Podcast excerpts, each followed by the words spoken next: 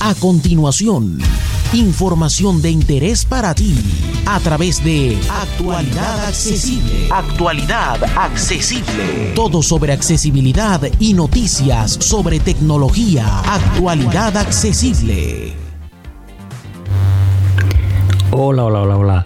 Soy J. Almagro, Pepe para los amigos, y esto es Actualidad Accesible News, el podcast semanal de noticias elaborado por actualidadaccesible.com.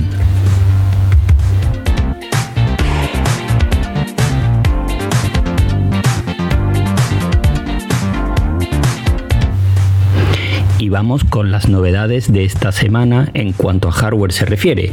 En primer lugar, vamos a hablar de la marca ZT que ha presentado un nuevo terminal el A20 5G, que es un terminal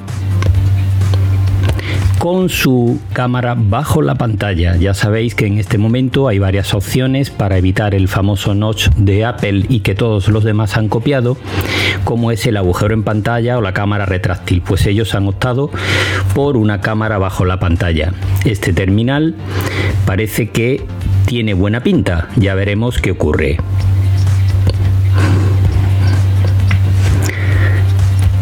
Por su parte, Xiaomi acaba de presentar en su décimo cumpleaños una televisión de 55 pulgadas completamente transparente.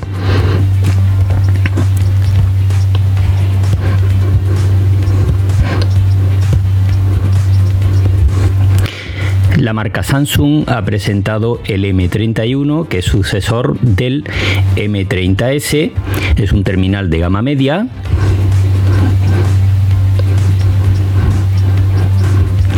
Su diseño está un poquito pasado de moda, pero bueno, es un terminal que va a salir a buen precio y por tanto a tener en cuenta. Ya sabéis que Samsung personaliza sus terminales.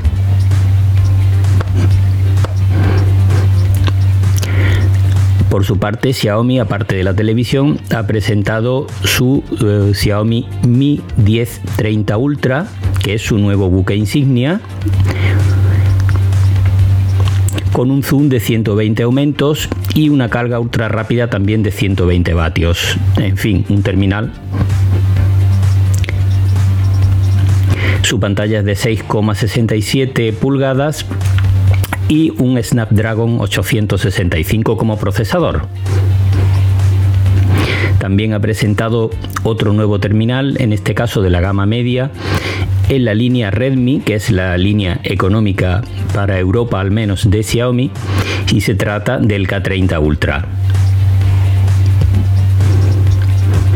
Pantalla de 6,77 pulgadas y lo mejor que tiene este terminal será su precio, que según configuraciones andará entre 240 y 340 euros para Europa. Y vamos con las novedades de software esta semana.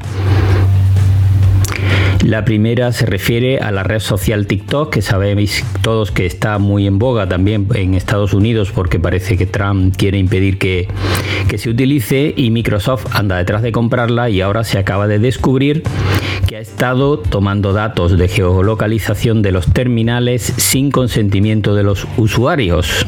Así que ojo con estas cuestiones que son importantes. Rastrea a los usuarios sin permiso y además es, algo prohibido también por la tienda de aplicaciones de Android. Esto ocurre, como digo, en terminales Android. Hay una nueva novedad de Twitter y es que ahora nos permite decidir quién puede responder a nuestros tweets cuando estemos redactando un tweet en la parte eh, inferior de la pantalla aparecerán entre las opciones típicas de localización, emojis, etcétera, la posibilidad de eh, elegir quién puede o no responder a esos tweets.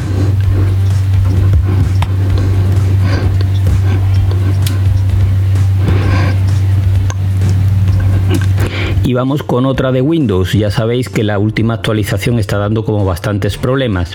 Y el último en aparecer es que el gestor en el que se guardan todas las contraseñas parece que en un momento dado entiende que no hay ninguna y las borra todas. Así que ojo si tenemos la costumbre de guardar nuestras contraseñas en el gestor de credenciales de Windows y actualizamos porque podemos perderlas todas.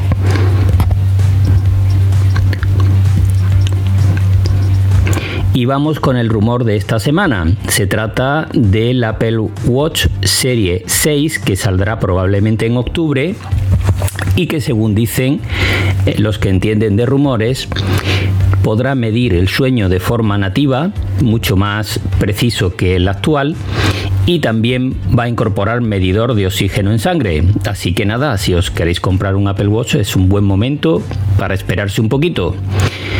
Y esto va a ser todo por esta semana. Muchísimas gracias a todas y a todos por seguirnos y nos vemos por la red. Ya sabéis, en actualidadaccesible.com están ampliadas todas estas noticias. Un abrazo y hasta la semana que viene.